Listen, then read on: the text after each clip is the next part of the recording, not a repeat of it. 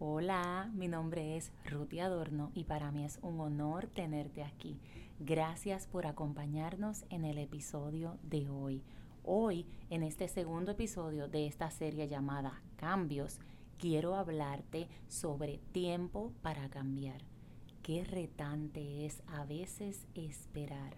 Qué retante es a veces vivir los procesos. A veces desearíamos tener una varita mágica y que todo fuera justo como imaginamos. Sin embargo, no es así. Y es por esto que creé esta serie. La resistencia al cambio solo nos perjudica a nosotros. Crecemos con una enseñanza arraigada a nuestro ser. Por ejemplo, aprendimos a limpiar mezclando este y este y este otro detergente. O sea, aprendimos a limpiar de cierta manera. Mi mamá me enseñó así y a ella le enseñó mi abuela y así sigue una cadena. Probablemente en ese momento se limpiaba de esa manera porque era lo mejor que podían hacer y no había tanta información relacionada a los detergentes tóxicos como la hay ahora. Te cuento una historia rapidito. Para la cena familiar, un joven preparaba un pedazo grande de jamón y antes de meterlo al horno, cortó un pedazo grande de él. Su novio le pregunta, ¿por qué le cortas ese pedazo tan grande? A lo que ella le contesta, bueno, dice mi mamá que cuando le cortas ese pedazo grande, sabe más rico. Él le dice, mmm, qué curioso, pues vamos a llamar a tu mamá a ver cuál es el secreto.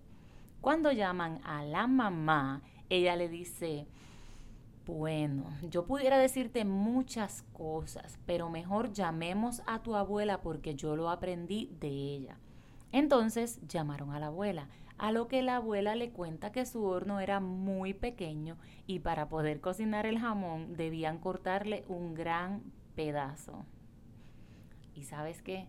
A veces nos pasa así, repetimos patrones sin saber el por qué, simplemente porque así lo aprendimos y de esta manera automática hacemos las cosas.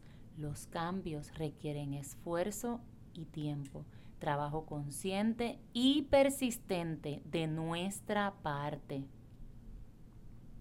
Desaprender es un proceso retante. ¿Sabes por qué? Porque va en contra de todo lo que ya tenemos arraigado en nuestra mente consciente y subconsciente. Cuestionarlo todo puede ser la clave para desaprender y construir nuevo aprendizaje que te lleve a traspasar los cambios con éxito. Los cambios son un proceso y los asimilas mejor cuando, número uno, te comprometes contigo, ¿sí? ¿Qué quieres lograr? Entonces, hazlo por ti. Te cuento, cuando bajé de peso hace algunos años atrás, tenía claro el por qué quería bajar de peso. Me sentía cansada, ya mi salud se estaba viendo bastante afectada, así que me comprometí. Y yo era, o puedo decir que todavía, me encanta el pan, el pan calientito, el pan recién hecho y a veces tenía que ir a la panadería. Salía de allí con ese olor impregnado en mi ropa y yo qué rico, huele bien rico, salía casi llorando. ¿Sabes algo? No lo compraba. Lograba mantener control porque tenía claro en ese momento qué era lo que quería lograr. Luego poco a poco lo incorporé sin caer en los excesos. Sin embargo, en el proceso fue clave el compromiso consciente de mi parte. Número dos, trázate metas, proponte metas a corto y a largo plazo. Por ejemplo, conectar con dos personas al día, utilizar una agenda, cualquiera sea ese objetivo, escríbelo, haz tu lista de tareas, escríbelo. Número tres, cambia tus hábitos. Y esta va de la mano con la número uno y la número dos. Cambiar hábitos es importante para alcanzar un gran cambio. Llénate de información valiosa. Imagínate, si tantos años hemos estado escuchando que no se puede, que es difícil, que eso no va a funcionar, cuán pegado está esto a nuestro ser. Por eso es importante renovar tu mente. En tus pensamientos comienza todo.